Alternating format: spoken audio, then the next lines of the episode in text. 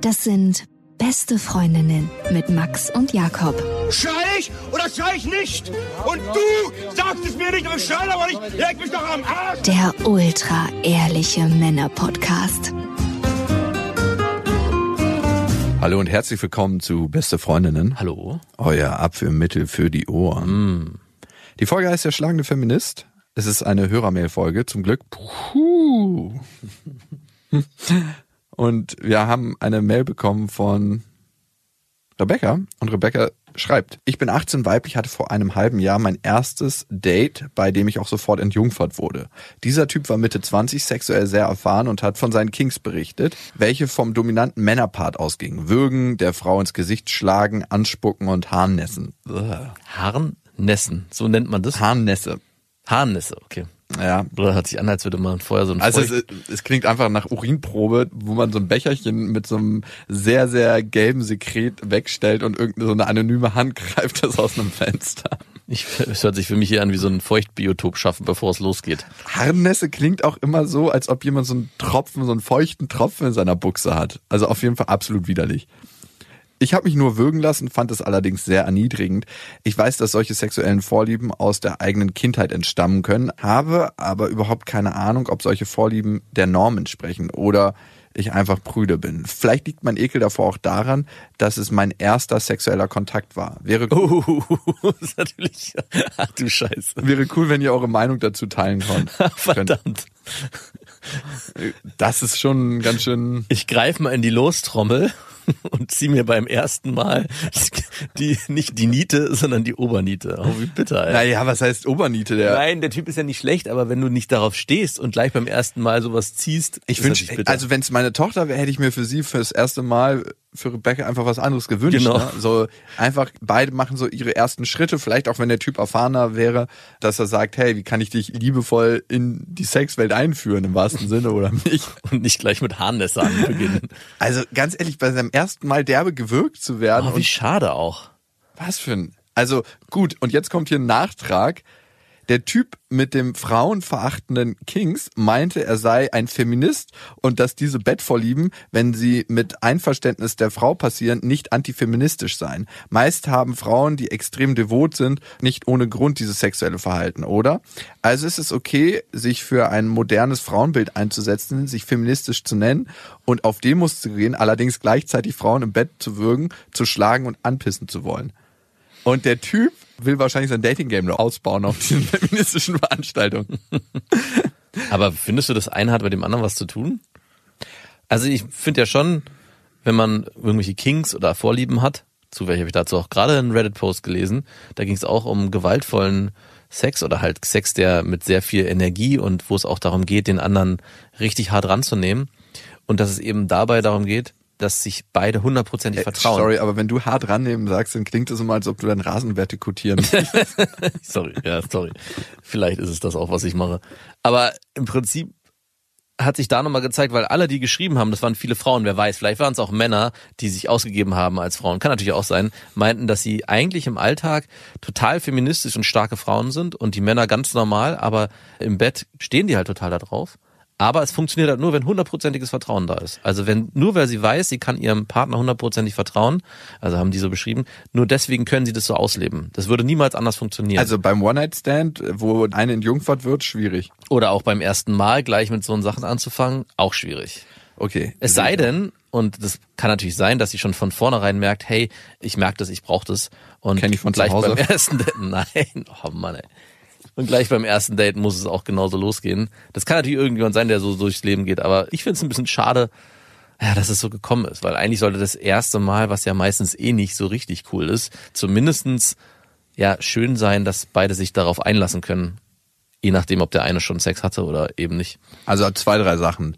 Ich glaube, was immer wichtig ist, wie viel guckt man auf sich selber und wie viel guckt man auf andere. Und wenn er gleich seine Nummer durchzieht, worauf er steht, dann hat er wenig Einfühlungsvermögen für dich und achtet wenig auf dich und vielleicht das, was du bräuchtest beim ersten Mal. Das ist scheißegal, ob er sich Feminist nennt oder nicht, wenn sein Verhalten so ist, dass es dir nicht gut tut. Weil wenn er ein Wort über sein Verhalten rüberbügelt, was im Individualfall, nämlich im Kontakt mit dir nicht gut tut, dann ist es eigentlich wurscht, ob er sich Feminist, Antifeminist, Frauenhasser, wie auch immer betitelt am Ende zählt das Verhalten, was er dir gegenüber zeigt und das legitimiert das auch nicht. Und du brauchst dich eigentlich auch nicht fragen, ob du prüde bist oder nicht, sondern mhm. worauf stehe ich, worauf habe ich Lust, wie möchte ich mit Männern in Kontakt treten und das dann durchziehen. Klar ist das vielleicht nicht so einfach, wenn man sein erstes Mal mit 18 hat, aber darauf kommt es am Ende an. Und was da die Gesellschaft für einen Titel drüber schreibt oder nicht, ist kackegal. Und hey, mir soll mal jemand eine Definition vom Feminist und Feminismus geben, die einheitlich ist. Das gibt es einfach nicht. Mhm. Jeder lebt das anders für sich. Jeder hat da auch eine unterschiedliche Vorstellung und es gibt nicht diesen einen Duden-Eintrag, was Feminismus bedeutet. Für den einen sind es Frauenrechte, für den anderen ist es mein tägliches Handeln im Alltag, für den anderen ist es beides integriert. Also ich glaube, ganz, ganz wichtig ist zu gucken, welche Haltung steckt dahinter. Und für mich zeigt sich auch eigentlich nicht das, was jemand ist in seinen Worten, sondern das, was jemand tut. In seinen Taten. Na, ist doch so. Ja. Ich meine, ich kann mir da an die eigene Nase fassen. ich weiß nicht, ob du die letzte Jakobsweg-Folge gehört hast, aber. Die ist schon sehr feministisch. Ja. Ich würde noch mal auf den Sex eingehen. Ich finde, äh, was ich hier auch sehr schade finde, ist, dass Sex ist eigentlich was, was sich entwickelt und auch Lust entwickelt sich und mhm. dass man gleich beim ersten Date genau weiß, worauf man vielleicht steht und was einem vielleicht gut tut und was einem Lust bereitet, ist glaube ich nicht jedem gleich am Anfang klar und Dafür muss es Raum geben. Und das ist hier halt in dem Fall nicht passiert. Und das finde ich so schade an der ganzen Geschichte, dass derjenige überhaupt gar nicht auf dich eingegangen ist, mit anscheinend dem Wissen, dass es dein erstes Mal ist und dir sozusagen den Raum erstmal eröffnet hat, den du dann für dich entdecken kannst. Vielleicht ist es ja so, dass du sagst, nach, keine Ahnung, einem halben Jahr regelmäßigem Sexkontakt mit einem Partner oder mit mehreren, dass du merkst, hey, übrigens, ich stehe total auf Würgen oder eben auch überhaupt nicht. Und dann findest du jemanden, der vielleicht dieses Bedürfnis auch befriedigen kann. Genauso wie du am Anfang erstmal herausfinden musst, auf was du stehst, muss natürlich das Gegenüber auch eigentlich in dieser Intimität auf dich eingehen und den Rahmen schaffen, damit überhaupt sowas möglich ist. Und du hattest ja auch gefragt, ob sexuelle Präferenzen sozialisiert sind oder genetisch bedingt. Und da ist man sich noch nicht so richtig einig. Also sozialisiert hieße dann, hat jemand zum Beispiel, und das habe ich selbst von einer Domina gehört, die äh, Menschen behandelt, sage ich mal, die spezielle sexuelle Präferenzen haben, zum Beispiel auf Kaviar stehen, also das, was hinten aus dem Schornstein kommt. Ja. Und das kann teilweise sein, wenn jemand zum Beispiel traumatische Erfahrungen mit seiner Mutter, mit seinem Vater beim Windeln gemacht hat. Und der eine Klient von ihr hatte das getan, dass die Mutter immer die Windel genommen hat, ihm ins Gesicht gedrückt hat. Ugh. Ja, und der stand später auf Kaviarspiele. Also, mm, es riecht nach zu Hause. Das ist der Ort, wo ich mich am wohlsten fühle. Aber ey, es ganz schmeckt schön, nach Heimat. Aber ganz schön krass, ne? Egal wie traumatisch deine Kindheit war, es ist das, was du als Heimat abspeicherst. Ja, klar. Das ist krass. Und das heißt, sexuelle Präferenzen können auch zum Teil sozialisiert sein, aber es ist nicht sozialisiert, ob man zum Beispiel homosexuell wird oder heterosexuell. Das ist in der Genetik festgelegt. Manche denken ja, und ich habe es neulich wieder gehört, so ein Vater, da wollte sich der Junge. Dein Vater? Mein Vater auf gar keinen Fall. Da wollte sich der Junge einfach ein bisschen die Klamotten von der Schwester anziehen oder drin rumtanzen. Da hat der Vater das unterbunden, weil er meinte, der Sohn könnte schwul werden. Da dachte ich mir, was ist denn mit dir los? Ah, ist doch scheißegal, ob er schwul oder hetero wird. Ja. Und zweitens wird er jetzt nicht schwul, weil er sich die Klamotten von seiner Schwester anzieht. Er wird wahrscheinlich deswegen schwul, weil du ihm das verbietest. Genau, nein. Naja, also das, das ist tatsächlich. Ist auch Quatsch, aber ich habe manchmal das Gefühl, wenn man etwas in der Erziehung verhindern will, sind Verbote der schlechteste Weg dafür. Ich mach's, Papa, nur weil ich die Genau. Ich hasse es, Schwänze zu lutschen, aber Papa, ich denk dabei an dich. genau. die große Frage, die da drüber steht, ist ja, darf ich, wenn ich mich Feminist nenne, darf ich dann Frauen schlagen in meinem sexuellen Spiel, wenn es einvernehmlich ist? Darf ich Frauen dann anurinieren und darf ich Harnässe, wie es so beschrieben wurde, es ist übrigens das widerlichste Wort immer noch, ähm, darf ich sie anspucken, würgen. Also für mich aus dieser Tabelle geht noch würgen klar, anspucken finde ich nicht geil. Ins, ja, Gesicht, ins Gesicht spucken finde ich nicht in Ordnung. Auf dem Arsch schauen sehr gerne, aber ins Gesicht, m -m. Harnässe ist auch nicht so meins. Also habe ich jetzt noch nicht ausprobiert, aber ey, ganz ehrlich, wenn Leute das machen wollen, aber darf sich jemand Feminist nennen und das machen im Einvernehmen mit der Frau? Ja. Du sagst ja? Klar. Ich sag, die Frage schicken wir raus. Genauso umgekehrt. Feminismus ist für mich, dass beides dürfen in einem festen Rahmen, den sie Klar, beide gemeinsam also- festlegen. Also, das ist sowieso klar, dass eine richtige Feministin das darf mit dem Mann. Nein, ich meine, ja, aber Also, das finde ich selbstverständlich. Und andersrum finde ich schwieriger. nee, ich finde Kleiner Spaß. Wie seht ihr denn das? Ähm, schreibt uns doch mal eine Mail an beste.bestefreundinnen.de oder bei Instagram beste Freundinnen unterstrich Podcast. Ich bin mal gespannt, was ihr sagt. Also, Hast du denn, das würde mich mal interessieren, sowas schon mal erlebt, dass jemand das von dir wollte, dass du sie schlägst? Mhm. Hast du sie geschlagen? ja, aber ich musste mich ein bisschen zögerlich rantasten. Wie hast du sie geschlagen? Was wollte sie genau? Sie wollte ins Gesicht geohrfeigt werden. Geohrfeigt. Und du hast sie geohrfeigt. Ja. Aber du hast niemanden, der so mal richtig punch me in the face, also so richtig. Nein, aber stell dir mal vor, du machst das, dann sieht die blau. äh, Naja, nein, aus. nicht so. Also es, Äh, Hast du schon mal jemanden Nee, ich mit einer Faust erlebt. ins Gesicht geschlagen? Also, nee, habe ich noch nicht erlebt. Ich habe einen Kumpel, der das aber erlebt hat, der eine Freundin hatte, die das Du siehst einfach danach übel aus. Ich habe ja Kampfsport gemacht. Das, wenn du eine Faust ins Gesicht kriegst und die trifft aufs Jochbein oder wenn du sie einfach falsch abkriegst, dann hast du einfach und aufs Auge kriegst du eigentlich immer ein blaues Auge. Ja.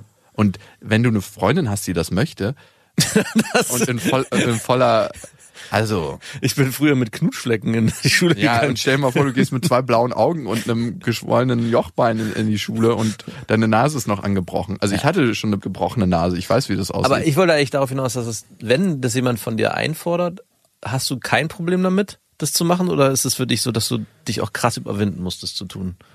Also jetzt nicht mit der Faust, sondern ich meine jetzt sowas wie ins Gesicht mit der. Ja, es war einfach im ersten Moment ungewohnt, weil ich das nicht kannte von mir.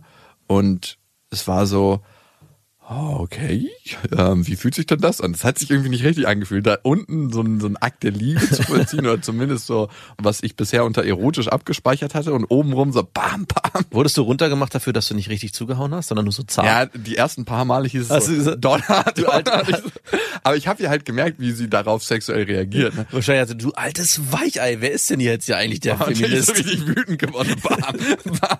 Weichei nennst du mich nicht nochmal. Nee, tatsächlich meinte sie dann halt ein paar Mal Dollar, Dollar und ich habe dann gesagt, okay, ein Dollar. Aber ich habe halt Hat es geklatscht? ja, ich habe halt gemerkt, wie sie es sexuell anmacht.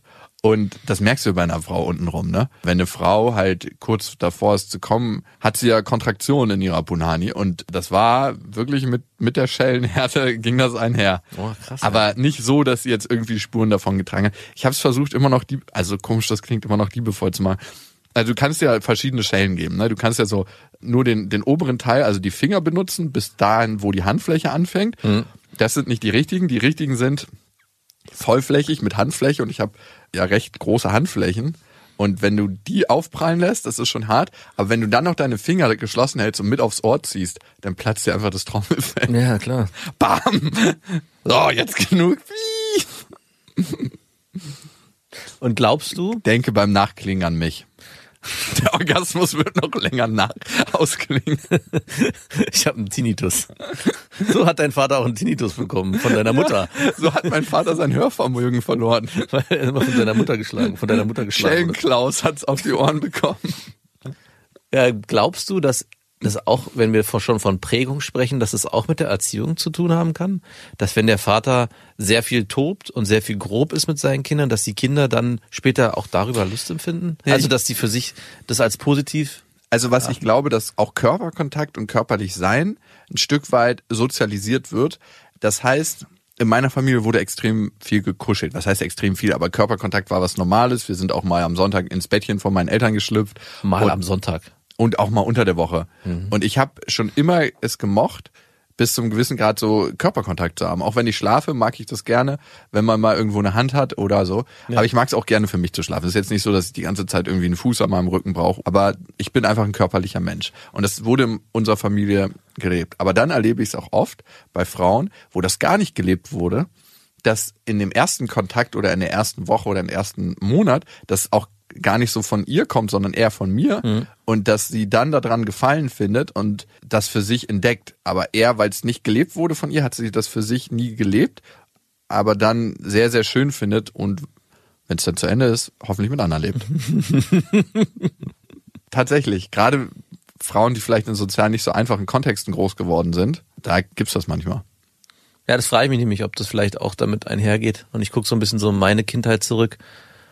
Und mein Vater hat viel mit uns getobt. Und, du ich tobst mach das gerne ja, mit deiner Frau und Nee, ich tobe auch viel Lachs. mit, also da, das, ich tobe auch sehr viel mit meinen Kindern und ich kann nicht leugnen, also ich bin jetzt jemand, der zum Beispiel nicht gerne mit einer Berührung einschläft, aber ich bin auch jemand, der, ich ja, bin jetzt kein, stehe jetzt nicht auf Schlagen oder so, aber es kann auch schon mal ein bisschen heftiger zugehen. Ja, das mag ich auch. Ich habe mich immer gefragt, ob ich die Wut gegen meine Mutter da kanalisiere. genau.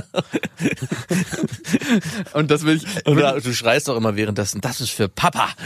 Das ist, weil du ihn betrogen hast. Moment, Stück. Bam. Ich bin nicht deine Mutter.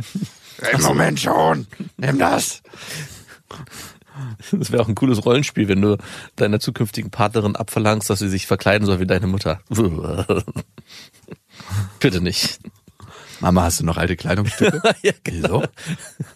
Wann gehst du das nächste Mal zur Kleidersammlung? Äh, wieso? Dann ne, tauche ich so als Gestalter hinter auf. Wie weit muss es gehen? Muss sie auch die Unterwäsche tragen? Sag mir, wie weit, wie weit wirst du gehen? Die passt mir gar nicht. Egal, zieh sie jetzt bitte an. Die knote ich hinten zu. Okay, du willst geschlagen werden, ich möchte was anderes von dir. Ich möchte, dass du die getragene Unterwäsche meiner Mutter Boah, trägst. getragen muss sie auch noch sein. Oh nein. Bitte nicht. Ja klar muss sie getragen sein.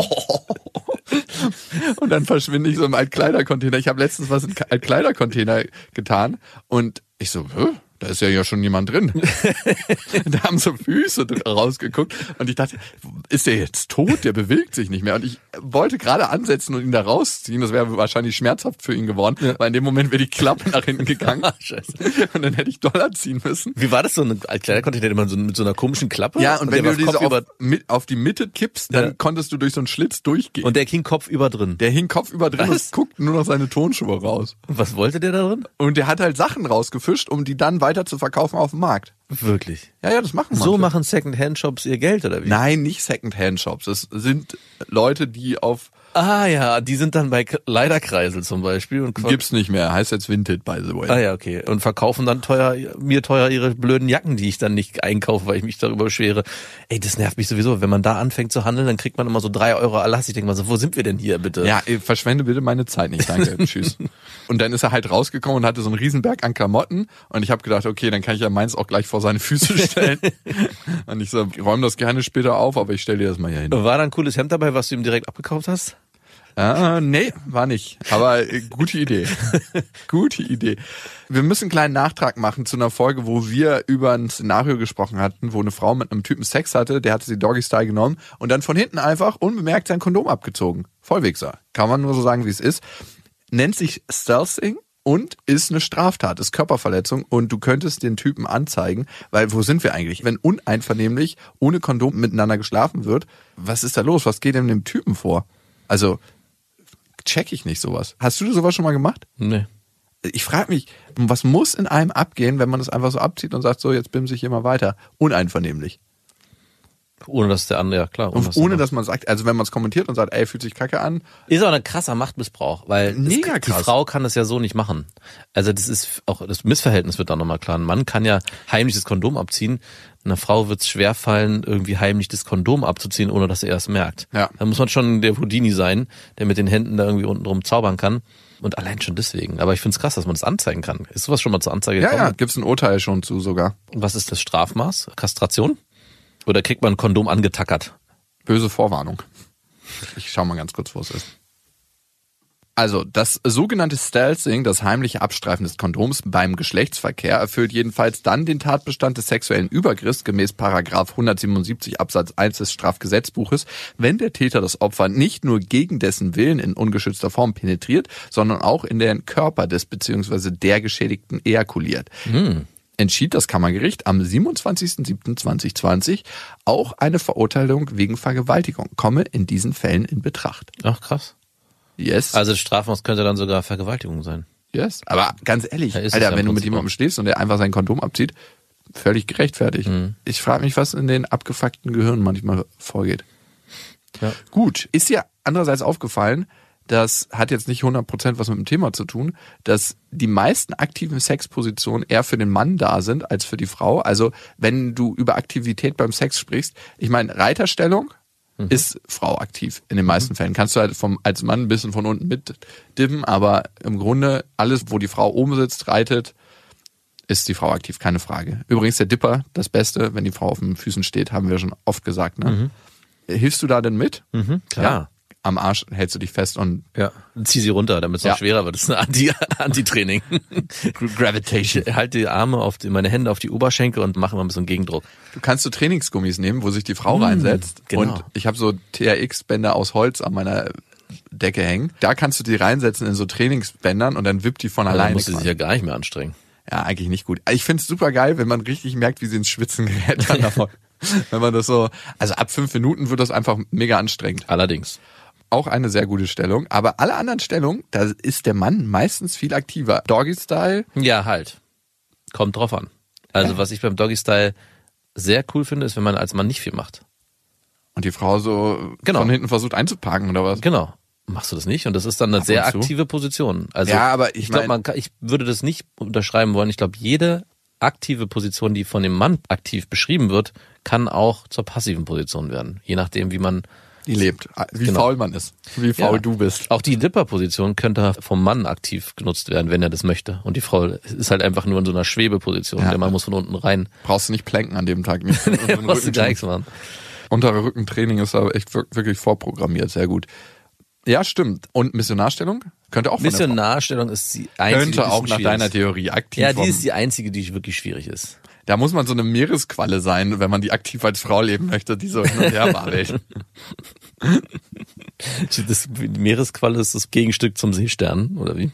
ja, das ist das Gegenstück zum Seestern. Aber ganz oft wird beim ja, ich meine, wo ist der feine Unterschied zwischen Seestern, ich lieg hier wie am, am Fels angetackert und ich mache aktiv mit. Das kann ja manchmal schon sein in den Berührungen, im Küssen, im wie weich sind meine Gliedmaßen. Manche Frauen machen sich ja wirklich so ziemlich starr, so als Ja, das, das, ich glaube, der Seestern ist äh, immer im Seestern und bewegt sich auch da nicht weg. ja. Ich meine, so ein Seestern ist ja wirklich nicht schnell und ungefähr so schnell muss man sich die Bewegung im Bett vorstellen, über den ganzen Sexabend verteilt oder morgen. Die nächste Nachricht kommt von Luna und Luna schreibt, ich bin 24 und hatte bis jetzt eine Beziehung, die fünf Jahre ging. Vor zwei Jahren habe ich diese beendet. Äh, Zu dem Zeitpunkt hatte ich mit zwei Männern geschlafen. Dieses Wochenende hatte ich die zehn geknackt. Ich hoffe, das hört sich jetzt nicht so an, als sehe ich das als eine Errungenschaft. Irgendwie fühlt sich dieser Schritt ins Zweistellige zu viel an. Und das, obwohl ich mich als Feminist bezeichnen würde. Rein mental denke ich auch, dass es egal ist, aber das Gefühl ist trotzdem da. Ich habe mal in einer Suchmaschine nachgeguckt, wie der Durchschnitt ist. Es gibt verschiedene Umfragen. Für Frauen waren es meistens zwischen sechs und acht Partnern. Laut Statistiken, und da sind die Statistiken verschieden, hat der Durchschnittsmann in Hamburg zum Beispiel zehn Sexualpartner und im deutschen Mittel so acht und die Durchschnittsfrau sechs bis acht. Und das ist ja auch das, was unsere Hörerin schreibt. Also sie hat dann gegoogelt und sich verschiedene Umfragen angeguckt und hat da sechs bis acht auch für sich herausgefunden. Und dann hat sie versucht herauszufinden, ob es einen Konsens gibt, einen allgemeinen, mit wie vielen Männern man geschlafen haben darf. Und ohne direkt in eine Schublade gesteckt zu werden. Und gab's den?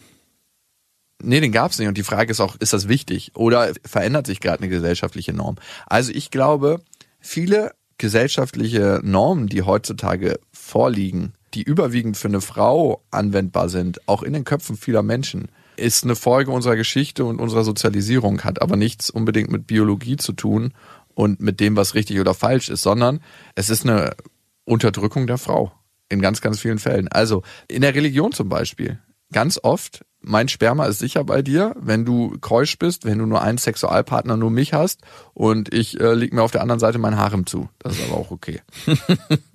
ne? So eine Regeln. Du kannst dir verschiedene Regeln angucken. Hey, das ist aber ein Weiberheld. Du bist eine Schlampe. Schon allein so ein Satz. Es ist, glaube ich, in den meisten Fällen von Männern erfunden, um sicher zu gehen, dass mein Sperma sicher ist und dass auch ich kein Kuckucksei ins Nest gelegt bekomme. Und Frauen haben das irgendwann auch übernommen für sich in ihrem Denken und in ihrer Struktur und verstärken damit das System auf bestimmten Ebenen. Heißt nicht, dass jetzt jede Frau und jeder Mann mit tausend Sexualpartnern geschlafen haben muss. Heißt aber auch nicht, dass nicht eine Frau, die sagt, wie jetzt unsere Hörerin, die sich mit acht Sexualpartnern langsam irgendwie schlecht fühlt, weil sie das Gefühl hat, Zehn, by the way. Ah, sorry, ich dachte, sie hat es noch nicht erreicht. Nee, nee, nee, sie hat die 10 geknackt, sie Okay. ist jetzt zweistellig. Es kann ja auch einfach ein individuelles Bedürfnis sein, dass sie sagt, ich habe irgendwie ein, nicht so ein richtiges Gefühl dazu, weil ich mir eigentlich was anderes vorgenommen habe. Vielleicht war ja mal irgendwann das Ziel zu sagen, ich will eigentlich sehr schnell in eine monogame Beziehung und den richtigen Partner finden und es hat halt nicht funktioniert und dann wurden es eins, zwei, drei, vier und mit der Zahl zehn sind es dann halt viele geworden, die nicht zu dem ursprünglich vorgestellten Beziehungsmodell, was sie im Kopf hatte, passt. Und das kann ich auch verstehen. Also es muss ja nicht nur gesellschaftlich sein, es kann trotzdem auch individuell sein, auch wenn die gesellschaftlichen Prägungen natürlich auf einen einwirken und man sich deswegen einen anderen Kopf macht. Und genau was du sagst, dass Männer als Frauenhelden und Frauen oft als Schlampen abgestempelt wurden und teilweise denke ich auch immer noch werden, leider, obwohl das überhaupt gar keine Rolle spielt. Ihre Mail geht noch weiter und sie schreibt. Glaubt ihr, dass man sich Sex selber ein wenig kaputt macht, wenn man mit zu vielen Leuten schläft? Dass es dadurch weniger besonders wird? Jakob hat das Gefühl schon mal beschrieben, wenn man mit jemandem schläft, nur der Geilheit wegen und man sich gleich danach wünscht, die Person würde sich in Luft auflösen. Was lachst du denn so? Ich muss nur daran denken. Ich musste gerade irgendwie an Pizza denken. Äh, dazu habe ich ein kurzes Zitat, was wir wahrscheinlich auch noch posten werden. Ich habe ja gerade den Film Hör gesehen, es passt gerade ganz gut. Und zwar hat der Hauptdarsteller in Hör gesagt, ich habe alles gefühlt, was man fühlen kann. Alles, was jetzt noch kommt, sind schwache Versionen dessen, was war. Bezieht sich auch auf Sex ein bisschen, wenn man das darauf interpretieren will. Holla die Waldfee. Dein Wort in Gottes Ohren oder Jacqueline Phoenix geskriptetes Wort vom Drehbuchschreiber in deinen Ohren und in unser Ohren. Ich hatte fünf One-Night-Stands, die alle nicht als einmalige Sache geplant waren. Aber nach dem Sex schaut man nüchtern auf das Date und hat dann doch keine Lust mehr auf ein zweites Treffen. Und jedes Mal habe ich im Nachhinein gedacht, dass das unnötig war, weil Sex erst wirklich gut wird, wenn man sich gegenseitig kennenlernt und weiß, was man an dem anderen mag. Ist die scheinbar veraltete Regel kein Sex vor dem dritten Date vielleicht eine Art Mittel zum Selbstschutz? Was ich sagen kann, ist, dass sich eine gewisse sexuelle Spannung ja auch aufbaut und auflädt. Ich habe tatsächlich besseren Sex oft und viele Frauen und Männer werden mich vielleicht für diese Aussage hassen, wenn ich ein paar Dates warte. Also wenn man einfach ein bisschen wartet und sagt, hey, lass uns doch erstmal kennenlernen und man bimst dann nicht nur den Körper und das, was man vermutet über den anderen, sondern tatsächlich die Person. Lässt es dann auch sein? Wie bitte? Wie bitte? Also sagen wir mal, du, du hast ein paar Dates, lernst die Person kennen und stellst fest, hm, naja. Hatte ich auch schon oft, eh, ganz ehrlich, ganz oft sogar schon. Okay. Aber meistens lasse ich es dann nach dem ersten Date sein, weil ich merke so, oh nee, passt gar nicht. Okay. Also natürlich. Es ist auch ganz wichtig, finde ich, für einen selber, dass Ja, man nicht sagt, ey, fuck, jetzt habe ich hier schon eine halbe Stunde Zeit investiert, jetzt Genau. wird das auch durchgezogen, jetzt werden noch zwei weiteren Treffen durch. Ah, ah, überhaupt nicht, da bin ich rigoros, tatsächlich. Da bin ich wirklich rigoros. Wo ich nicht so rigoros bin, ist, wenn die Frau dann noch öfter schreibt und sagt, lass uns doch nochmal treffen und lass uns doch nochmal treffen, dass ich so kanalhart antworte und sage, auf gar keinen Fall treffen wir uns nochmal, sondern ich antworte dann meistens nett, was dann natürlich dazu führt, dass man sich weiterschreibt. Wie antwortest du da so nett? Also ist Hey, passt grad nicht. ach du, ach so, okay. Also du antwortest nett, aber abweisend. Nicht knallhart, langfristig beendend. Nee, nee.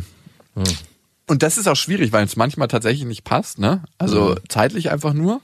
Und ich mich voll gerne mit der Frau treffen würde. Und manchmal habe ich einfach gar keinen Bock auf die Frau und Passt zeitlich halt auch nicht. ähm, passt es zeitlich auch nicht. Also ich glaube, als Frau oder auch als Mann, wenn es über Monate nicht passt mit dem Treffen, dann Über Monate nicht passt mit dem Treffen. dann kann man davon aus.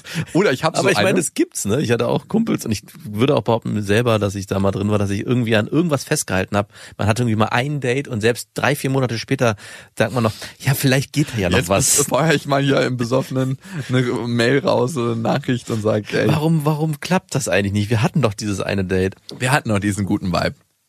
Ja, ganz ja, genau. ja, ich würde gern nochmal auf unsere Hörer eingehen. Ich fand, das hatten wir letztens in unserer Folge echte versus Fake Singles. Da hatte ich nämlich genau auch das beschrieben. Und Du hattest mich gefragt, ob ich mich in jede Frau, mit der ich geschlafen habe oder mit der ich eine, was hatte, auch so verliebt habe. Und ich habe diese Frage mit Ja beantwortet. Und ich würde dem auch immer noch zustimmen, es vielleicht aber ein bisschen abmildern. Also es muss, und das beschreibst du ja auch gerade, ein Gefühl geben, was über das, hey, ich hab Bock zu Bimsen hinausgeht, dass man mit der Person einfach auch gerne Zeit verbringt und auch ja Gefühle entwickelt, die vielleicht auch dann am Ende sich zu mehr entwickeln als nur, man hat mal irgendwie am Anfang Lust aufeinander. Und nur dann ähm, fühlt sich Sex auch gut an. Oder nicht nur, aber nur dann fühlt sich Sex richtig gut an.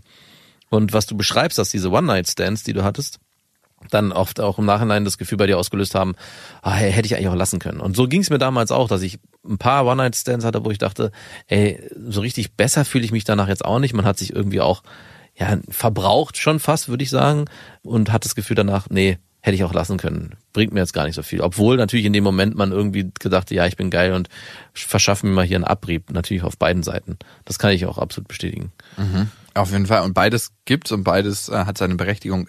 Aber ich glaube, wo sich der Kreis für dich schließen wird, ist, wenn du guckst, du fühlst dich jetzt, weil du zweistellig bist, eigentlich nicht mehr so richtig gut, gerade jetzt, ne? Und da kannst du ja auf die. Was denn? Es gibt ja noch die nächste Hürde. Dreistellig, Dreistellig. vierstellig. es gibt keinen, der fünfstellig ist auf der Welt. Meinst du? Nee, Rocco Sifridi soll den Rekord halten als Pornostar. Ja. Der liegt so bei knapp unter 4000. Das ist schon viel. Alter. Aber gut, es wird auch ein, zwei Leute geben, die einfach nicht darüber reden und die auf einem Cruising-Ship arbeiten, wo sie jeden Tag in einem Maschinenraum sind. Das Schiff muss, hatten eine ganz besondere mit Liebesenergie. Das wird es auch geben. By the way, eine Freundin von mir war mal auf einem so einem Cruise-Ship äh, mit ihrer Ömse und da gab es einen Mord an Bord. Übrigens, toller Oh, Podcast. Toller Podcast-Name. Mord an Mord. Und da hat jemand versucht, seine Frau einfach über Bord zu werfen, ne? Oh. Und sie ist unglücklicherweise für ihn auf einem Rettungsboot gelandet. So. Und gestorben dann oder was? Ja. Ach so, Aber- okay. Aber sie haben es herausgefunden und er wollte es so aussehen lassen, als hätte sie sich einfach umgebracht. Und das passiert ja manchmal in manchen Ländern, die nicht ganz so demokratisch sind, dass irgend so Forscher, der regierungskritisch forscht, Mhm. auf einmal Selbstmord begeht. Dabei war er super glücklich in seine Familie eingebunden und hatte nie vorher was von Depression. Der hat sich übrigens in Unterhose einfach aus dem Fenster gestürzt in seinem Wohnheim. Ja, es gibt, glaube ich, auch einen Mordfall in Amerika, wo genau sowas, der hatte zwei, zwei Löcher im Kopf und wurde als Selbstmord definiert. von hinten, von hinten. Nein. Doch, gibt's. Ich, kann mir nicht vorstellen, dass es in Amerika passiert. Das ist schon ein paar Jahre her. Ja, Ein paar Zeit, nicht. Jahrzehnte. Aber gut. Luna, ich glaube, es ist eher das Gefühl, was du verbindest mit Sex und was dann auch diese Zahl beeinflusst. Es ist nicht, was die Gesellschaft denkt, es ist nicht, was viel oder wenig ist, es ist, sondern das Gefühl, was du da hattest und ob es richtig war oder ob du eigentlich hättest noch ein bisschen warten können und erstmal ein Gefühl zu der Person aufbauen könntest und auch sagst, hey, meinst du die Person oder meinst du den Sex als solches? Weil wenn du den Sex als solches meinst, dann kannst du auch mit einer Person schlafen, mit der du schon mal Sex hattest. Weil der Abrieb ist dann genauso gut. Meinst du die Eroberung für deinen eigenen Selbstwert? Meinst du das Neue, das Knistern? Wenn du für dich klar kriegst, was du meinst in der Begegnung, dann fühlt sich diese Begegnung auch besser an. Da bin ich mir sicher. Und ich glaube, die Zahl ist dann am Ende nur ein Warnschild jetzt für dich gewesen, vielleicht nochmal Du, besser. du, du, du, zweistellig. Aber gut, jetzt hast du erstmal noch 90, bis du dreistellig bist. Aber um für dich selber nochmal herauszufinden, was willst du eigentlich? Und du hast es ja in der Mail formuliert, dass du eigentlich auf diese One-Night-Stands oder diese kurzen Geschichten gar nicht so einen Bock hast, sondern eher das Gefühl dazu brauchst. Und vielleicht ist diese Zahl gar nicht so elementar wichtig, sondern die Zahl hat dich nur wachgerüttelt. Und ob das jetzt am Ende 10, 20, 30 werden, vielleicht ist es wichtig darauf zu achten, dass du mit Leuten zusammenkommst und auch vielleicht dann sexuell verkehrst, mit denen du auch eine Beziehung aufbaust, die dich bereichert. Also, dass du mehr auf dich achtest und weniger einfach sagst, hey, lass uns das einfach durchziehen. Am Ende ist es doch egal, Hauptsache wir haben Sex, sondern eher auf dein Gefühl achtest und auch die Beziehung mit der Person gegenüber. Und das ist eine Diskussion, die haben wir ja ständig eigentlich. Sollte man die Zahl der Sexualpartner seinem Partner sagen, wenn er danach fragt? Was ist deine Meinung?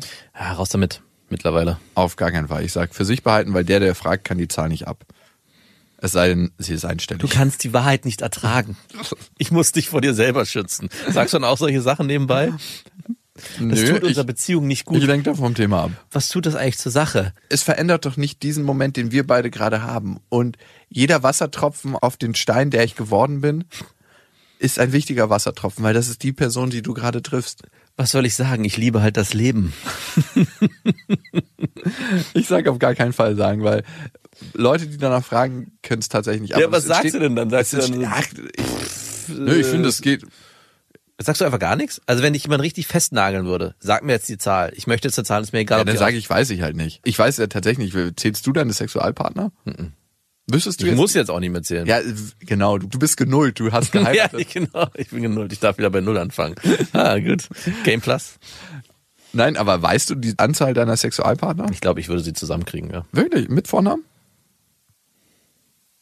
Hm. I doubt it. Also darauf würde ich was verwetten. Ich setze mich heute Abend äh, hin und schreibe mit mal auf. Zettel und Stift und Zettel und Stift. nimm gleich ein Messer mit, um in das Bett deine Kinder Kerben reinzuschlagen. Felix, mach mal hier voll die Liste. Papa hat schon mal Ich angefangen. übergebe dir hiermit den Staffelstab. Bei Marie bitte auch gleich, dass es gleich gleichgeschlechtlich Ja, bleibt. Ne? Das ist wichtig. Ich finde tatsächlich, die Zahl der Sexualpartner war mir mal sehr, sehr wichtig. Und es gibt ein kleines Leuchtdiödchen in mir, die hält daran immer noch fest. Aber je älter, je reifer, je selbstbewusster und je mehr ich zu mir komme, desto unwichtiger wird es. Also ist es für dich so, dass du deine Partnerin fragst, wie viel sie hat? Aber aus mehreren Also Gründen. du bist auch nicht so einer, der sagt, ja, wie viel Sexualpartner hast du?